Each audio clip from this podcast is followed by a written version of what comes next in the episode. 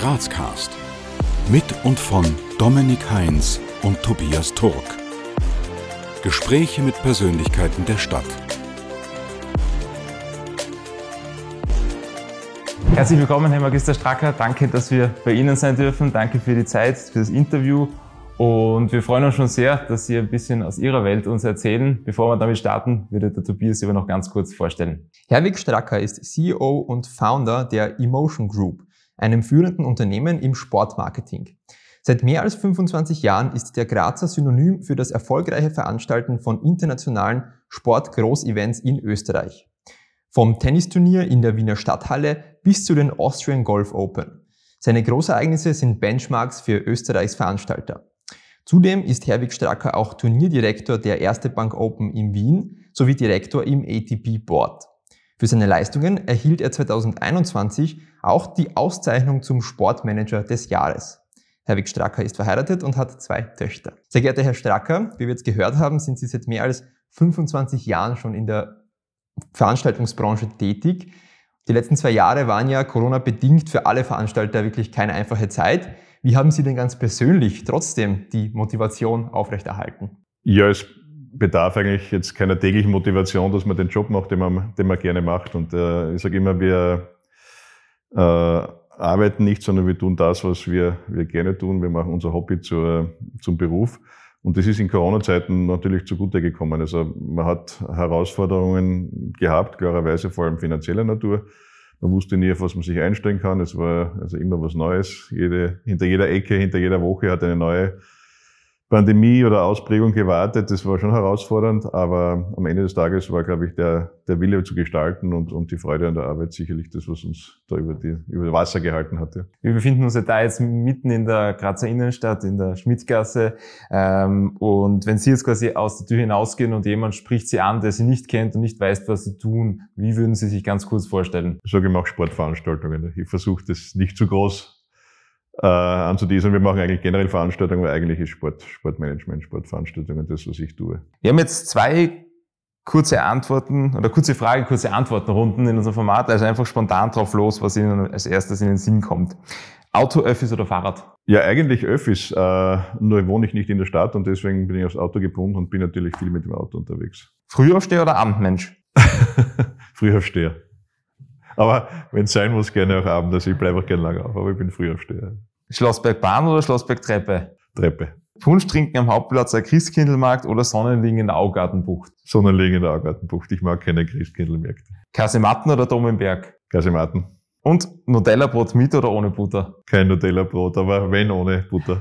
Das ist der Super-GAU. Nutella-Brot mit Butter, das verstehe ich nicht, wie das jemand essen kann.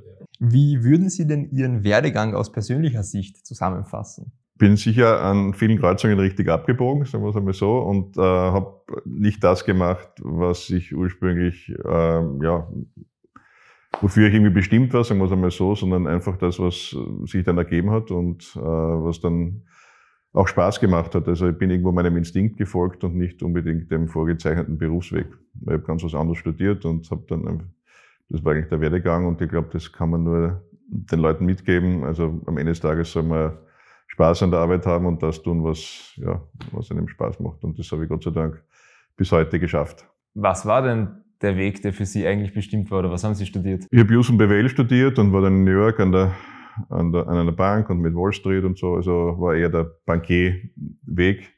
Äh, hat auch Spaß gemacht, aber es hat sich dann die Möglichkeit ergeben, mit einem Tennisturnier zu beginnen und ich habe eigentlich diese Karriere dann beiseite gestellt, einmal temporär. Und das ist aber dann in den 90er Jahren, war das Thema Event noch, also das Wort Event noch nicht gegeben. Mittlerweile ist es ja inflationär, aber damals hat es das noch nicht gegeben und da waren wir einer der ersten, die wirklich aus einem normalen Tennisturnier ein Event gemacht haben. Und das hat dann Spaß gemacht und dann habe ich das relativ bald die herkömmliche Karriere an den Nagel gehängt. Okay, das heißt, du bist richtig verstanden, Sie haben einfach mit einem ersten, mit einer ersten Tennisveranstaltung begonnen und. Und dann war das zweite Mal dann Tennis am Dach. Das war diese Idee, die wir damals kreiert haben, die obwohl es sie schon 20 Jahre nicht mehr gibt, noch immer in den Köpfen der Grazer. Und, und War das das im Center West? Im Center West, ja, genau. Am Dach des damaligen Mediamarkts, der mittlerweile schon auch schon lange nicht mehr in, im Center West ist, sondern in Seiersberg. Was würden Sie sagen, auf welchen persönlichen Erfolg sind Sie am meisten stolz? Ja, es sind die Dinge, die man, die man nicht erwartet, die einen dann natürlich stolz machen. Und, und es war eine Veranstaltung, ich ich kann sagen, nicht am meisten stolz, aber das war das erste Mal, wo ich wirklich stolz war auf das, was ich tue. Das war nicht im Tennis, sondern da habe ich die spanische Hofreitschule nach Biber gebracht. Äh, das war 1998, 200 Jahre Biber und das war eine Idee, die entstanden ist, dass man erstmalig in der Geschichte überhaupt der spanischen Hofreitschule die Pferde, die da in Biber aufwachsen und in, Wien dann zu Weltstars werden, wieder zurückbringt, wo sie aufgewachsen sind und dass sie dort auftreten. Eine ganz banale Idee. Aber diese Idee ist ein Mega-Event geworden im größten Zelt der Welt in der Provinz, in Biber. Und das alles zusammen war eine extreme Herausforderung und das, wie das am Schluss dann funktioniert hat, da war ich richtig stolz. Ja. Also das, das war, sonst nimmt man das so, weil das, das Tennis ist gewachsen, Step by Step, größer geworden, größer geworden. Das ist wie ein Skispringer, der halt bei 30 Meter Chance, 40 Meter Chance, der ist dann nie richtig stolz, weil er das eh stufenweise macht. Aber wenn von 0 auf 100 so ein Event so gelingt, dann das hat mich richtig stolz gemacht. Ja. Aber es gibt viele andere Momente natürlich auch, wo ich stolz war, aber das war so der erste, an den ich mich immer gerne zurückerinnere. Wie gestaltet sich denn Ihr typischer Arbeitsalltag als Sportgroßveranstalter oder auch Sportmanager? Das Typische in meinem Arbeitsalltag ist, dass es keinen typischen Arbeitsalltag gibt. Also es gibt keinen Alltag und das ist ja das, was mir auch Spaß macht. Also ich bin extrem viel unterwegs äh, und natürlich unter Leuten, also Kommunikation und mit Leuten zu sprechen, zu tun zu haben, ob das die Athleten sind, die ich dann betreue oder ob das eben Sponsoren sind, Partner, Politik. Bin eben auch bei der ATP mit sehr vielen äh, täglichen Diskussionen und so beschäftigt. Jetzt aktuell natürlich gerade Russland und Corona, was wir da tun. Also das macht Spaß, äh, mit Leuten zu sprechen. Das ist eigentlich mein Alltag, aber der findet nie am gleichen Ort statt, also immer, immer woanders. Ja. Was würden Sie sagen, um jetzt ein bisschen den Bezug auf die Stadt Graz zu legen? Was ist Ihre Vision für Graz und vielleicht auch darüber hinaus? Ich bin erstens einmal sehr gern Grazer. Äh, ich, ich wohne zwar äh, ein bisschen außerhalb von Graz, durch meine, meine Frau bin ich dort hingezogen, bin habe noch immer in Graz meinen Wohnsitz äh, und komme immer sehr gerne zurück. Und das ist das, äh, ja, was man vielleicht schwer versteht, das ist nicht nur Heimat, sondern das ist auch irgendwie die Stadt selbst. Also dadurch die vor vielen Jahren uns entschlossen, dass wir eben in die Stadt ziehen mit dem Büro, weil einfach diese Qualität so, so schön ist und in der Schmidtgasse da rauszugehen, einen Kaffee zu trinken, Leute zu treffen. Also die Stadt hat eine enorme Qualität. Ähm, die Vision für die Stadt ist ein bisschen so auch, ich, wäre nicht gefragt, aber wenn man, wenn ich, man mich fragen würde, wäre schon etwas gerade was Einzigartiges mitzugeben und das gab es in der Geschichte immer wieder und, und das ist das, was jetzt ein bisschen verloren geht. Also ob das jetzt Forum Stadtpark oder Steirischer Herbst oder Kulturhauptstadt oder das, ob das jetzt Events oder auch Bauwerke sind. Ich, ich glaube, Graz ist so eine spezielle Stadt, die braucht aber auch ein bisschen an, an eine Spitze. Und wenn man herumkommt, international war, waren es früher immer Sturm Graz, das Einzige, was die Leute gekannt haben, also so Champions League. Äh, wenn man, wenn man sagt, man ist aus Graz und, und das, das fehlt ein bisschen. Also diese, dieses Eyecatcher-Element. Und wenn ich also eine Vision hätte, dann würde ich sagen, sowas zu schaffen, ob das jetzt eine Veranstaltung ist, die ganz was Besonderes ist, oder eben auch irgendein Bauwerk oder irgendein Denkmal oder keine Ahnung.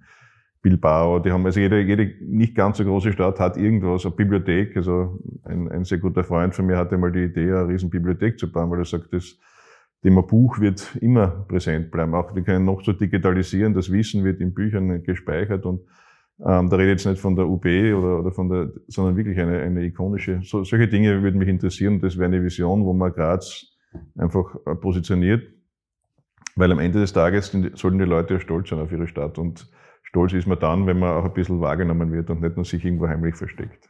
Sie haben ja sehr viel auch mit Profisportlerinnen und Sportlern zu tun. Da würden wir Sie gerne Folgendes fragen. Und zwar, was entgegnen Sie Kritikern, die jetzt behaupten, dass es sich heutzutage vielleicht nicht mehr lohnt, den Weg zum Profisportler anzutreten, weil der Durchbruch meistens vielleicht nur vom Glück abhängt?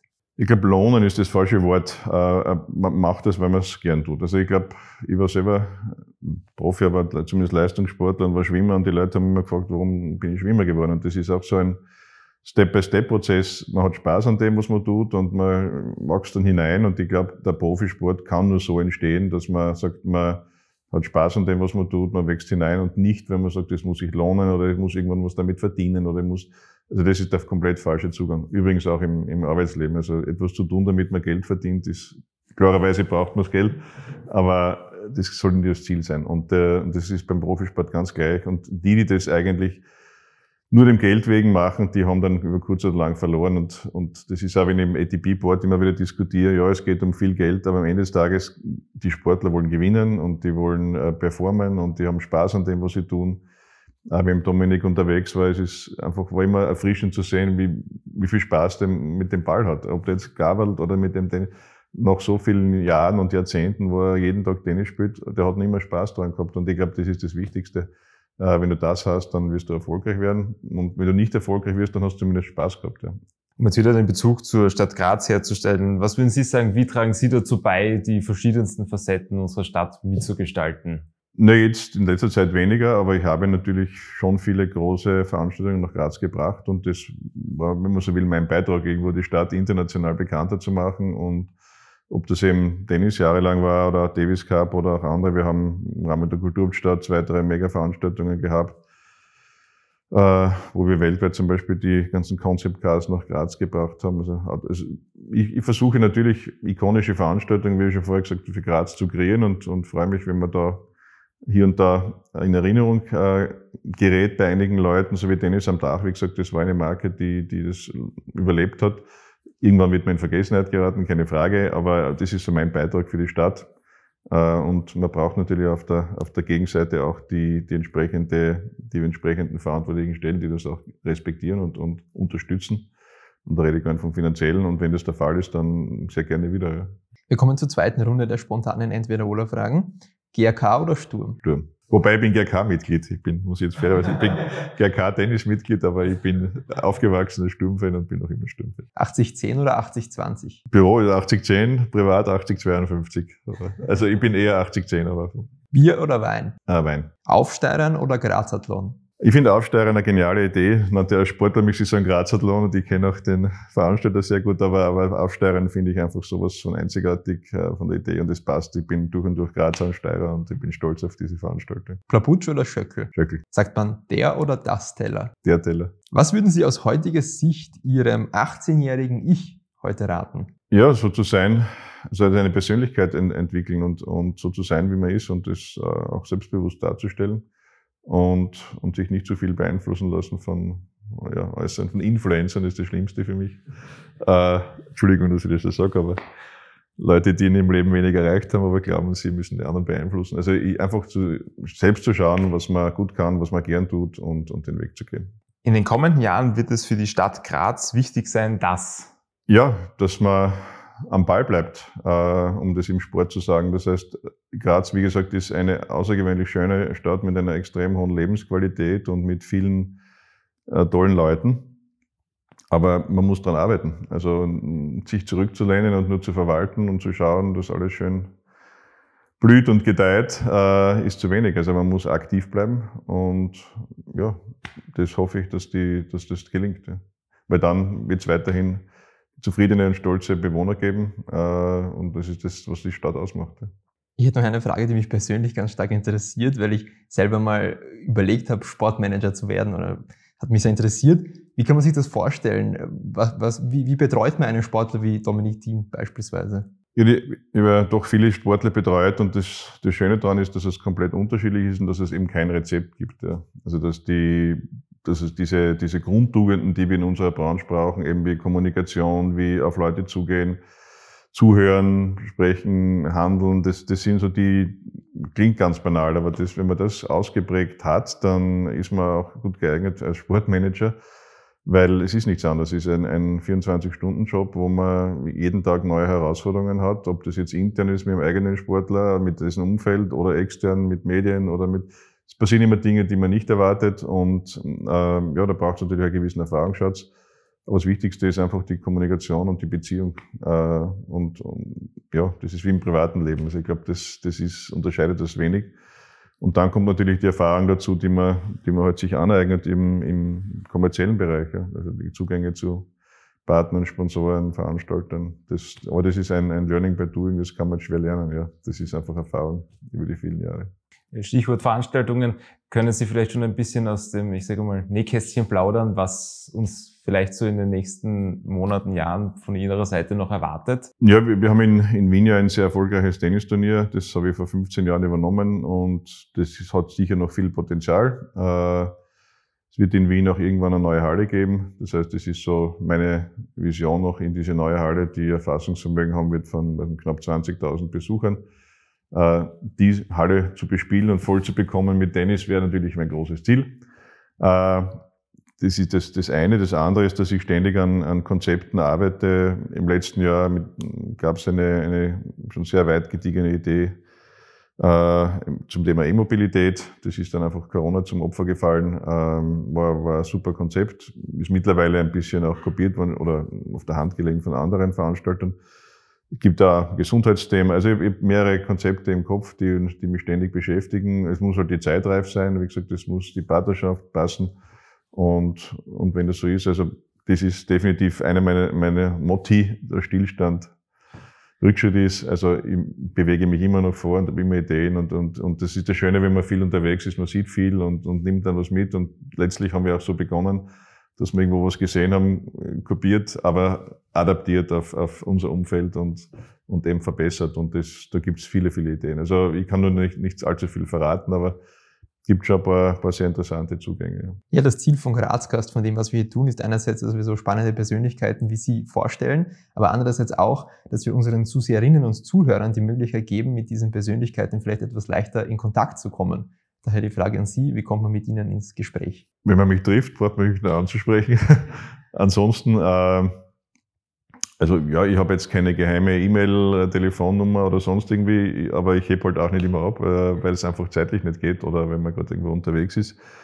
Aber am ehesten wahrscheinlich bin Montag und Freitag meistens in Graz äh, und, und versuche nicht nur im Büro, obwohl es ein sehr schönes Büro ist, zu bleiben, sondern eben auch hinauszugehen. Also wenn man, es klingt jetzt überheblich, wenn man Glück hat quasi, dann trifft man mich auf der Straße und, und ich bin froh, wenn man mich anspricht.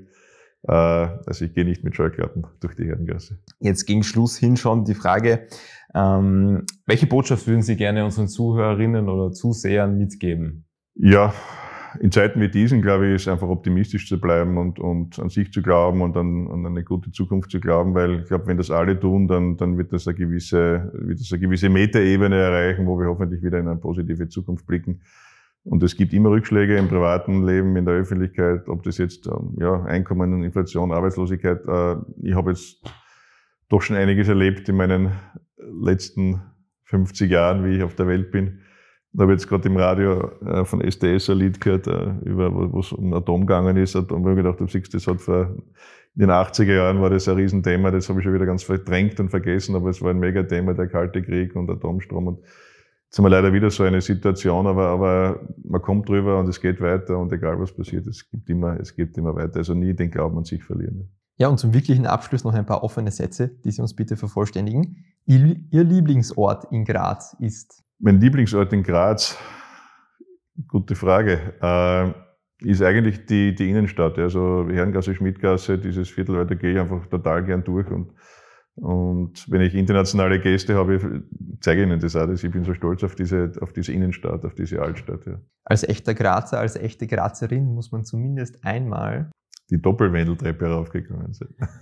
Was die meisten Grazer oder Grazerinnen nicht wissen, ist das. Dass man mit dem Auto auf den Schlossberg fahren kann, obwohl man es nicht darf.